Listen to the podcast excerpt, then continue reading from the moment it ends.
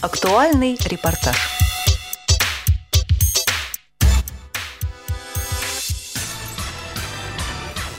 Двадцать первого марта в Москве состоялось очередное заседание Центрального управления Всероссийского общества слепых.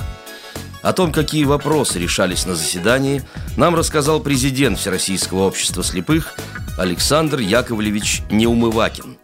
Своими мыслями поделились также члены Центрального управления ВОЗ Владислав Сергеевич Степанов, Олег Николаевич Смолин и Юрий Серафимович Третьяк. Мы спросили у Александра Яковлевича Неумывакина – Зачем рядовому члену ВОЗ знать о повестке дня и решениях Центрального управления? Неужели это действительно так важно? Вот что ответил президент ВОЗ. Если какие-то документы принимаются на Центральном управлении, то это документы, которые регламентируют жизнь, деятельность всех членов Всероссийского общества слепых, всех структур, от, начиная местной организации, предприятия, региональные организации, всех советов и комиссий, которые созданы по уставу в соответствии с уставом и в соответствии с законом об общественных объединениях. Поэтому я хочу сказать, что не ключевых вопросов не бывает. Итак, что же обсуждалось в Центральном правлении? Александр Яковлевич рассказывает. Во-первых, мы приняли большую программу по реабилитации, которая охватывает все структуры Всероссийского общества слепых, все учреждения, все местные организации, все заявки, которые были поданы через председателей региональных организаций, председателей наблюдательных советов по линии промышленности нашей, ВОСовской, я имею в виду предприятия, они все учтены, все расписаны. Это большой документ – образно мы всегда сравниваем э, сантиметра два толщины бумаги, много, э, вот, и не жалко бумаги, но, в общем-то, по сути дела, документ э, носит такой расширенный э, и четкий и конкретный характер.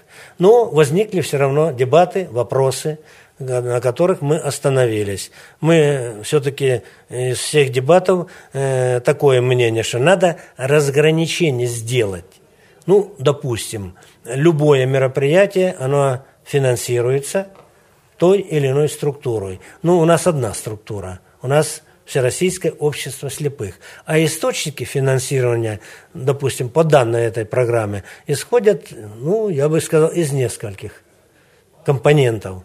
Ну, первое, это первое, главное, это бюджет общества, который был составлен и утвержден в декабре прошлого года на, тысяча, на 2013 год. Вот. Он, составляющая его часть, это, безусловно, доходы от предприятий, имущества и членских взносов Всероссийского общества слепых. И э, источники от государственного бюджета по всем направлениям, по линии спорта, по линии реабилитационной деятельности, по линии поддержки предприятий, по линии доступной среды. В общем, источников много. И э, вся эта программа, она олицетворяет, и в совокупности получается большая работа. За этим стоит самое главное – труд всех членов Всероссийского общества слепых – от местных организаций, каждого члена всероссийского, каждого общественника Всероссийского общества слепых, рабочего за станком, руководителя за любым управлением. Вот. И все это, безусловно, э, видно, и, э, как говорится, можно посмотреть, э, чем занимается Всероссийское общество слепых и как оно планирует заниматься, в частности, конкретном направлении вот, всей реабилитационной деятельностью на 2013 год. Программа по реабилитации определяет основные направления работы Всероссийского общества слепых на 2013 год. Ну а следующее решение, о котором рассказал Александр Яковлевич, касается организационной стороны деятельности нашего общества. И еще один документ мы приняли, это положение о членстве Всероссийского общества слепых. Это регламентирующий документ. Хотя все эти вопросы в этом документе, они прописаны. Ну, первое, это в уставе, в инструкциях, в положениях всех общественных наших объединений, начиная от местной организации и всеми и учреждениями, и региональными организациями. Сегодня мы приняли документ, объединяющий все нормы, как принимается человек э, в нашу организацию, зрячий, незрячий, и как и почему прекращается его деятельность в случае каких-то моментов. Есть законы, есть уставы, есть инструкции, и мы их принимали, и сегодня мы приняли документ, который обобщает это все, как говорится, конкретизирует, облегчает работу руководителей местных организаций, региональных организаций, учреждений наших, руководителей предприятий и так далее и тому подобное. Руководство Всероссийского общества слепых уделяет пристальное внимание взаимодействию с регионами. Для этого при президенте и Центральном правлении ВОЗ создан новый орган. Александр Яковлевич Неумывакин рассказывает. Еще один важный документ, я считаю, мы приняли. Мы, правда, на прошлом заседании приняли. Это Совет представителей президента Всероссийского общества слепых в округах. Назначены представители моим распоряжением в соответствии с уставом статья 20 компетенции Центрального управления в уставе написано, что имеет право Центральное управление создавать советы. Мы создали совет при Центральном правлении – ну, на прошлом центральном правлении э, приняли так, что я возглавляю этот совет, но я так подумал, что я в этот совет не должен входить, а должен входить один из моих заместителей и возглавить этот совет. Ну, безусловно, под руководством президента. Все вопросы, касающиеся жизнедеятельности – региональных организаций, они обсуждаются в этих округах, выносятся определенные решения, предложения, и потом, безусловно, докладывают президенту, президент выносит на центральное правление для принятия окончательного конкретного решения для того, чтобы лучше работали организации. Вот суть этого постановления. А теперь представим себе такую картинку – есть старое производственное помещение площадью в пару тысяч квадратных метров, которое не используется уже лет 20. Или недостройка начала 90-х, где-нибудь далеко от проезжих дорог, от которой остался только остов, да и то развалившийся. Или ветхое полузаброшенное помещение местной первички в маленьком городке. Что делать с этими объектами? Ведь польза от них – зачастую не окупает затрат на их восстановление. Инвесторов они не интересуют, да и в аренду их не сдашь. Именно о таком объекте рассказал нам председатель Липецкой региональной организации ВОЗ Николай Сарычев. После долгого обсуждения организация решила продать этот объект, поскольку затраты на его содержание были неоправданы. Однако подобные решения должны утверждаться на Центральном правлении ВОЗ – Обсуждались такие вопросы и 21 марта. И обсуждение было непростым. Рассказывает Александр Яковлевич Неумывакин. И, безусловно, самый щепетильный опять вопрос об имуществе.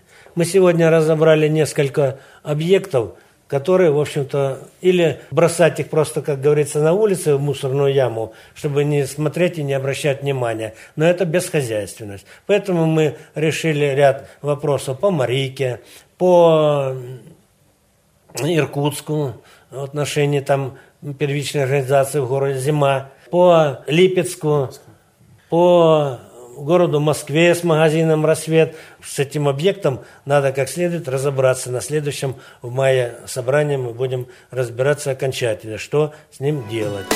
В Центральном правлении обсуждался также вопрос о назначении руководителей некоторых предприятий ВОЗ. И надо признать, что картина получается неутешительная. Несмотря на то, что на некоторых предприятиях часто меняются руководители, проблемы остаются все те же. Мы спросили Александра Яковлевича, с каким знаком представляется ему современная динамика развития предприятий ВОЗ – плюс или минус? В общем, плюс. В том, что все предприятия, которые в прошлом году работают, это уже плюс. То, что рабочие места мы создали чуть больше, чем в прошлом году, на 1000, по-моему, 500, вот мне сегодня не озвучена такая, то это плюс.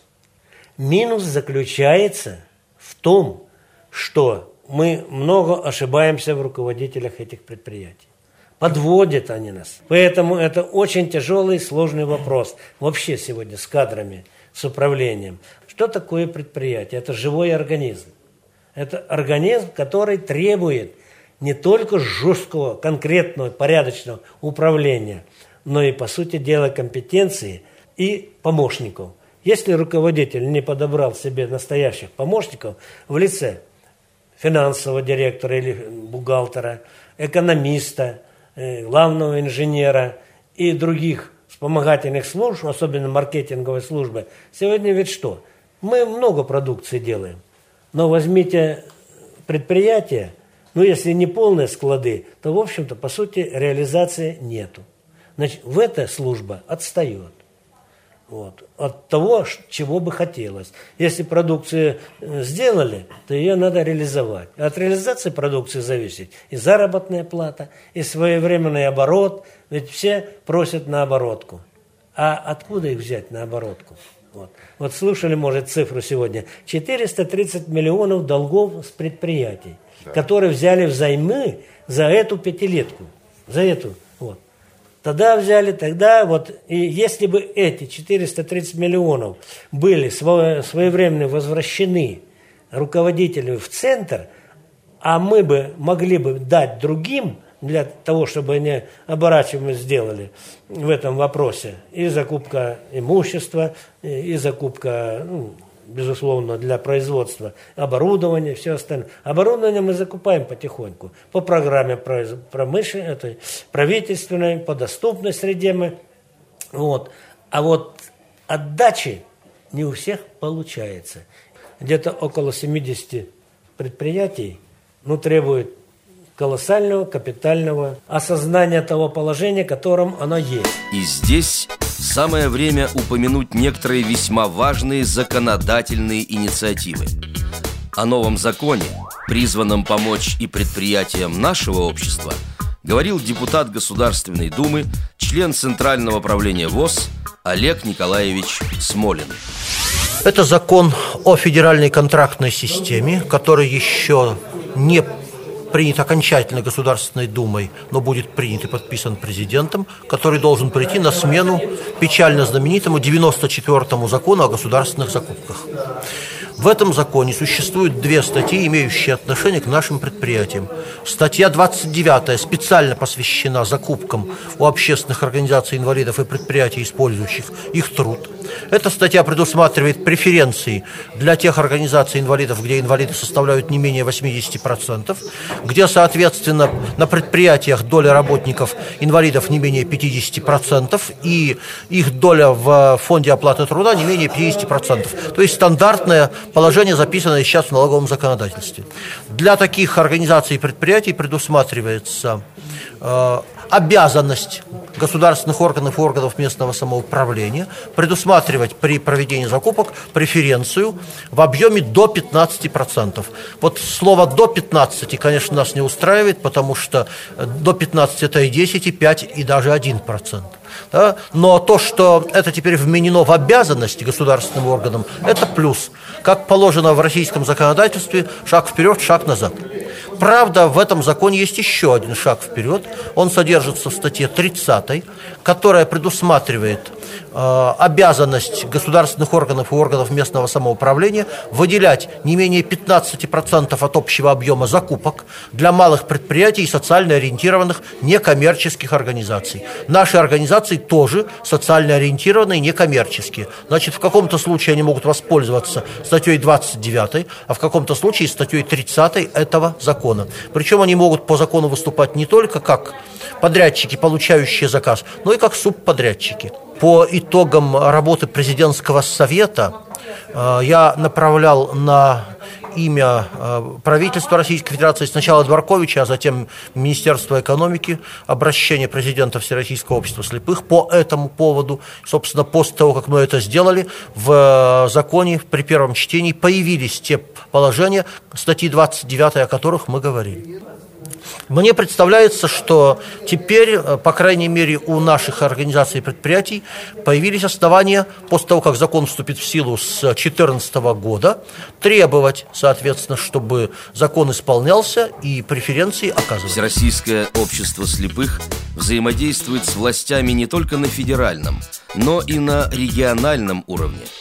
Говорит Александр Яковлевич Неумывакин. Мы позавчера 19 числа на нашем предприятии Кунцево Электро в Москве встречались с мэром, с мэром города Москвы э, Собяниным Сергеем Семеновичем. Вот там, покороче, я сказал о наших проблемах, о наших предприятиях. В ближайшее время, я думаю, будем мы отрабатывать, как лучше подтянуть московские 8 предприятий, которые имеют 10 площадок в городе, для того, чтобы действительно не полторы тысячи инвалидов, слепых людей города Москвы из 14, 14 тысяч вот, были трудоустроены, а ну, ну, мы готовы, мы четко, ясно сказали, мы готовы сегодня уже э, 300 человек трудоустроить на наших предприятиях. Возьмите только от нас государственный заказ, местный, по городу. Вот. Ну, вроде бы нашли очень хорошее, нормальное отношение и, главное, обещание и поручение должны быть. И хотя он не вошел в официальную повестку дня, его обсуждение вызвало живой отклик членов Центрального правления. Речь идет о судьбе специализированных школ для слепых и слабовидящих. Юрий Серафимович Третьяк, председатель региональной организации ВОЗ Краснодарского края, с болью в сердце говорил о сегодняшних проблемах специализированных школ на фоне тенденций к инклюзивному образованию. В перерыве между заседаниями мы попросили Юрия Серафимовича поделиться своим взглядом на эту проблему. Вот что он сказал. Я считаю, что инклюзия, она должна иметь место, то есть должно быть право выбора у человека. Но поскольку сегодня у нас это ничего не создано, никакие условия в обычных массовых школах, нет ни специалистов, ни каких-то приборов специализированных для работы с инвалидами по зрению, слепыми или слабовидящими, ну и так далее. Само отношение даже не только детей, но родителей и даже преподавателей отрицательное. Поэтому Инклюзия – это очень и очень сложный вопрос. я считаю, что она право должна иметь постепенно, может быть, с развитием нашего общества когда-то и будет расширяться. Но сегодня необходимо сохранить именно специализированные школы для слепых и слабовидящих, потому что там созданы все условия, там имеются э, а, все книги необходимые для слепых, там имеются приборы, с которыми могут работать слепые, обучать на компьютере, есть специалист, который будет обучать всех слепых и так далее, различные ориентиры, это во-первых. Во-вторых, Э, ну и тифлопедагоги, э, значит, если даже проходит какое-то повышение квалификации преподавателей по тифлопедагогике, то прежде всего они будут проходить там, а не во всех там э, школах, которые тысячами, скажем, в крае у нас. Таким образом, ребенок получит образование в нашей специализированной школе намного выше, нежели там он будет как-то числиться, болтаться, и, по сути дела, это будет профанация обучения. К сожалению, мы с этим столкнулись. Я знаю, единичные случаи есть и положительные, но очень, к сожалению, что они единичные случаи. А много случаев, что вынуждают к инклюзии или недопонимание родителей, потом дети вырастают, толком не образование, э, или что-то заканчивают так, э, им ставят там какие-то оценки, тройки, диплом есть, но он полностью не реабилитирован, то есть он не может даже дойти до работы. Кто же его возьмет? И никто этим занимается, не, не занимается и не собирается заниматься. А в специализированной школе, по крайней мере, этому будет уделяться внимание всегда больше и легче этому научить и, как говорится, обратить на это внимание. Потом еще по связи с тем, что открываются школы, в связи с малокомплектностью, то есть если слепых мало в республике, там глухих мало, вот у нас рядом Адыгея. В одной школе слепые, глухие, инвалиды, там, тех 20 человек, тех... То есть Это тоже очень плохо. Во-первых, нет специалистов, ничего не создано. Это тоже, я считаю, профанация обучения. Или там э, в том же Майкопе даже там полотенцесушители детям, еще там таких всяких. У слепых нету, глухих есть. Но это к чему ведет? Когда 130 километров Армавир от Майкопа, где есть созданы все условия. Но, естественно, республика там создала у себя, э, создала теплые места для кого-то, а то, что ребенок не получает образование, это никого не волнует. Поэтому обязательно необходимо прекратить вот это такие школы, потому что э, ну, в связи с тем, что мало людей в регионе э, слепых, которых надо обучать, значит, оно должно быть на федеральном уровне, эти школы находиться на федеральном э, бюджете, и чтобы могли туда приезжать с любой республики или соседнего региона, края, области и так далее. Тогда она будет финансироваться одинаково, не будет проблем с местными властями, и дети будут получать очень качественное образование. А, к сожалению, у нас в Нальчике еще такая тоже школа. Она, в принципе, я вот разговаривал с председателем региональным, действительно, знаний никаких там не дается. Единственное, что их там ну, кормят, одевают, э, а знания это никчемные, никудышные. Мы спросили у Юрия Серафимовича, что могут сделать в сложившихся условиях руководители региональных организаций ВОЗ. Очень мало, еще раз повторяю, очень мало. Если вот коррекционная школа, мы добивались, э, работали с администрацией края, а у нас сделан отличный ремонт, сейчас там оборудована на школа, есть спортзал со специальными, э, вернее, стадион со специальным покрытием, спортзал хороший сделан, актовый зал, то есть все условия созданы. Но это в одной школе можно было добиваться. Как это делать э, во всех школах, где придет один человек – это непонятно и невозможно это. И председатель местной организации, он не сможет, э, ну, в единичных случаях где-то это реально добиться. А в большинстве случаев нереально, потому что муниципалитеты сами бедные, и уж не до этого там, чтобы выделять огромные средства для обучения какого-то одного инвалида. Это должен быть только государственный уровень. Иначе мы просто людей загоним э, в четыре стены опять и не нужна будет недоступная среда, ничего, потому что он сам не в состоянии, никто его не научит, и, и никто с ним работать не будет. То есть право должно иметь э, все виды, и там дистанционная, и инклюзия, и специализированная коррекционная школа. Но все-таки основное должно быть вот за специализированными школами. И тут выяснилось, насколько актуальна эта тема.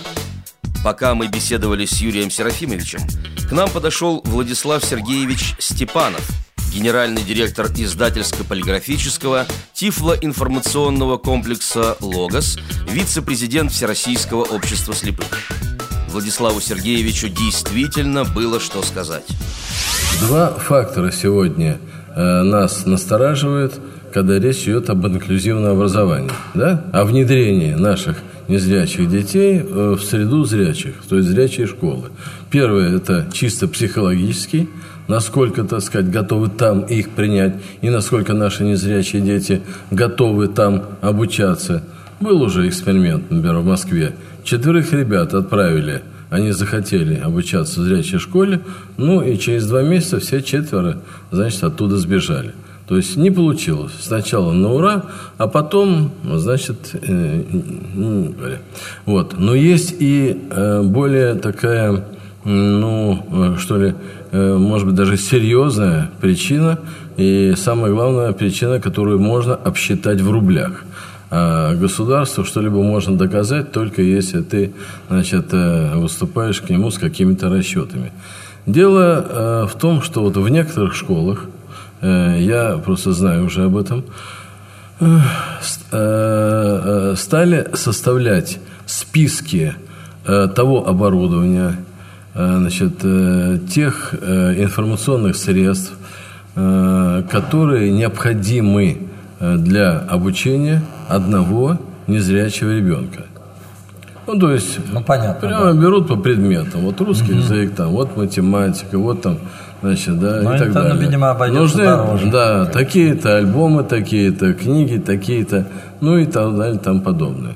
И в данном случае получается, ну, столько, так, естественно, компьютер нужен, да, нужен принтер, нужен, значит, брайлевский, нужен брайлевская строка. Ну, Если сегодня можно на несколько человек в школах, хотя это не очень, конечно, эффективно, и тем не менее, все-таки это срабатывает, иметь принтер брайлевский на один класс, например, ну и так далее то тут-то никак это не, не получится. И потом то там есть, постоянно же будут учиться да, в коррекционной школе, а здесь, может, на следующий год не нужно, оно будет простаивать. Неизвестно, куда это уйдет. И, э, значит, когда подсчитали вот эти суммы, то, в общем, получились, что на одного э, человека для того, чтобы содержать в зрячей школе, нужно в зрячей школе в бюджет получить там до миллиона рублей.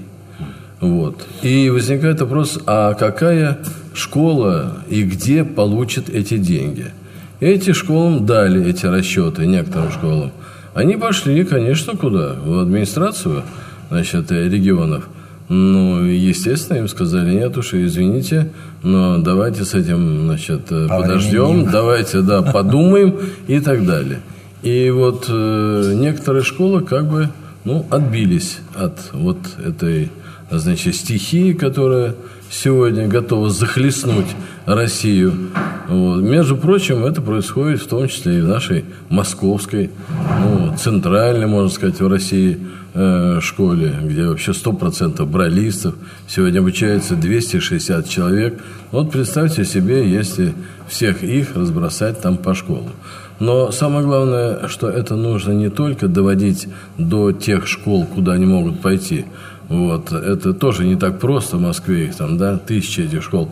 Но эту информацию нужно давать на руки родителям. Родители, если вдруг хотят этого, а есть такие родители, которые, ну, скажем так, далеки от реабилитационных проблем, хотя вроде бы выращивают незрячих детей. Так вот, э, значит, когда они получают в руки вот эти материалы, они окончательно понимают – на что, собственно, их толку, э, толкают. И во что может превратиться перевод их ребенка в обычную школу, значит, вот в обычное э, учреждение. И вот это очень такой серьезный ход, это такой ну, это, это реально на самом деле. Это, это не какая-то, э, значит, придумка, которую можно вот так вот использовать во имя защиты как, как, каких там своих интересов ну, в данном случае интересов администрации коррекционных школ, чтобы им сохраниться. Нет, это действительно вот... Э, ну, Нет, ну я, не представитель правда. администрации я школы. Мне да. абсолютно это все равно. Я поэтому, просто вижу по детям. Поэтому в данном случае вот руководители региональных организаций, тем более люди реабилитированные и закончившие когда-то эти школы, знающие, что такое образование для незрячих, я так думаю, что они вот могут эту работу провести. Если надо, то можем даже помочь в этой работе. И я хочу сказать, что это резко затормозит вот эту вакханалию. Надо просто вот. по всем Надо каналам, по всем в том каналам, числе и нам. Да, но в том числе и вот этим э, расчетом того, а во что же обойдется каждый ребенок значит, в школе. Или иначе, если этим не обеспечивать, тогда вопрос возникает, что эти дети э, противозаконно лишаются, собственно говоря, среднего образования. Итог обсуждения подвел Олег Николаевич Смолин, депутат Госдумы, первый зампред Комитета по образованию. Первое. В законе действующем и в законе, который вступает в силу с 1 сентября 2013 года, федеральный закон номер 273, в принципе, все написано нормально. Там написано, что должны быть и школы коррекционные специальные, и э, школы инклюзивного образования. Правда, коррекционные школы как отдельный тип из закона исчезли написано, что родители имеют право выбора между коррекционной школой и школой инклюзивного образования. Но при этом мы прекрасно понимаем, что общая установка государства заключается в том, чтобы экономить на образовании. Это видно из бюджета на 2013-2015 годы, когда расходы с учетом инфляции в 2015 году будут примерно на четверть меньше на образование, чем были в 2012 году. И, соответственно, плохо очень, что школа целиком передана на усмотрение регионов. Все зависит от региональных властей. Там, где региональные власти стремятся сэкономить на образовании, они расформировывают коррекционные школы, помещают детей в обычные, но при этом забывают создать специальные образовательные условия. По большому счету совершенно не факт, что инклюзивное образование дешевле, чем коррекционная. Потому что если ты помещаешь ребенка в обычную школу, то ты должен создать для него условия. А в расчете на одного ребенка, если он один, эти специальные условия окажутся даже дороже, чем э, содержать того же ребенка в специальной коррекционной школе. Вот, э, мы делаем все, что можем для того, чтобы защитить специальные коррекционные школы. Бесконечное количество запросов по этому поводу и обсуждений в Министерство образования и науки. Правда, нам отвечают, что это вопрос регионов. Работайте с регионами. Регионов много, на всех не хватает. Я думаю, что каждый случай, когда возникает угроза специальной школе для незрячих ребят – нужно сделать следующее. Первое, самим немедленно обращаться в региональное министерство образования. Это, как правило, э, школы наши находятся на региональных бюджетах. Второе, присылать мне письмо, чтобы мы могли отправить его отсюда на губернатора, в Министерство образования и науки. Ни одно письмо без поддержки не останется. Но за результат при установке государства на экономию за счет образования я поручиться не могу, хотя неоднократно говорил, экономить на образовании хуже, чем топить ассигнациями. Успешная деятельность Всероссийского общества слепых в современных условиях требует четкого взаимодействия государственной власти и некоммерческих организаций, федерального центра и региональных структур, центрального правления и первичек, руководящих органов и рядовых ВОСовцев. Это взаимодействие не всегда бывает простым, однако иного пути сегодня не существует. Репортаж подготовили Олег Шевкун и Илья Тураев. Звукорежиссер Михаил Сидоренко. С вами был Алексей Богдасаров.